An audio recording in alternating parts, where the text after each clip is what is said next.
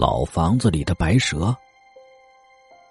故事发生在一九九九年的六月份，正是家里盖新房子的时候。这天呢，凡是能劳动的人，都去帮忙干活去了。硕大的院子里也只剩下我们几个半大的孩子了。因为没有大人的唠叨，我们感觉轻松多了。我们决定玩捉迷藏，没想到这一次居然是哥哥找。这次一定不能让哥哥找到啊！因为在这院子里，哥哥好像提前知道我们藏哪一样，每五次啊都能找到。游戏已经开始了，这一次究竟藏哪里呢？左瞄右瞅的，无意间看后院没人去，眼看哥哥就要开找了，我也顾不得妈妈的话了，直接奔向后院了。到了后院啊，只见杂草丛生，有的地方已经没过我了，也不管高不高的。直接一头钻进去，快速的向里面移动。哇！只觉得头一疼，才停下。原来已经到了墙根处了。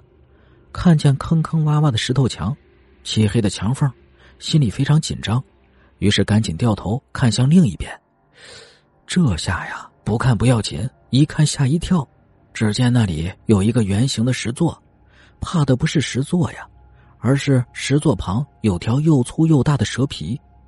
我清楚的记得，就在两年多以前，就在这里乘凉，而且就坐在这个石座上，突然看见墙缝里有块白色的布，出于好奇心呢，我伸出手去抓那块布，想将它抽出来，一用力呀，只见白布以肉眼可见的速度慢慢出来，拽着拽着，看见那白布好像动了一下，这下更是好奇了，使劲儿使劲儿，全部拽出来。终于拽出来了，定睛一看，是条又长又细的白蛇，眼睛直直的看着我，吐着红红的信子，我吓得哇哇乱叫。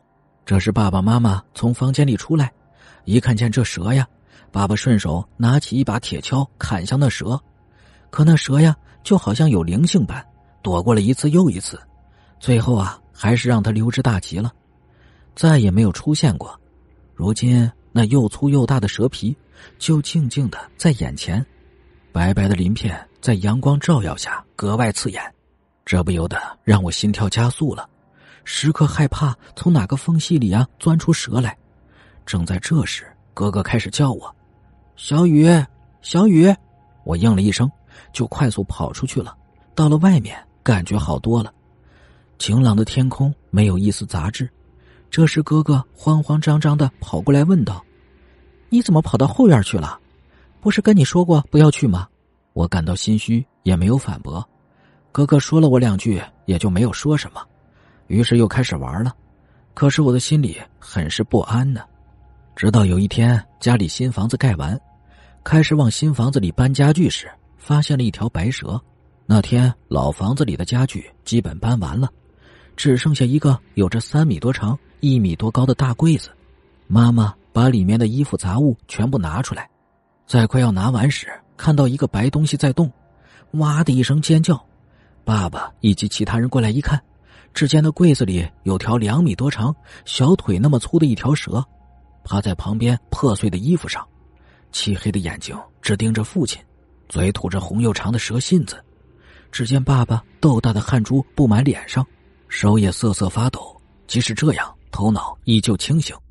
对外喊道：“把铁锹拿来，今天我要砍死这畜生。”不一会儿啊，一个在帮忙干活的人拿了把铁锹过来，递给了父亲，说道：“这么大的长虫，还是放了吧。我看这快成精了。”爸爸看了他一眼，没有说话，发抖的手拿着铁锹，一点点举起。而这时啊，那蛇好像知道会发生什么事儿似的，开始爬动起来。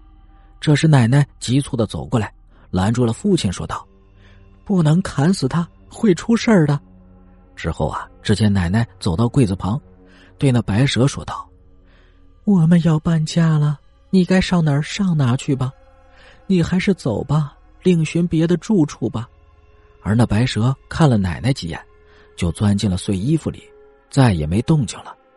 最后，家里人挑开碎布，才发现，在那碎布下。有一个大腿粗的洞，原来这白蛇在很久以前就在这间屋子里落居了。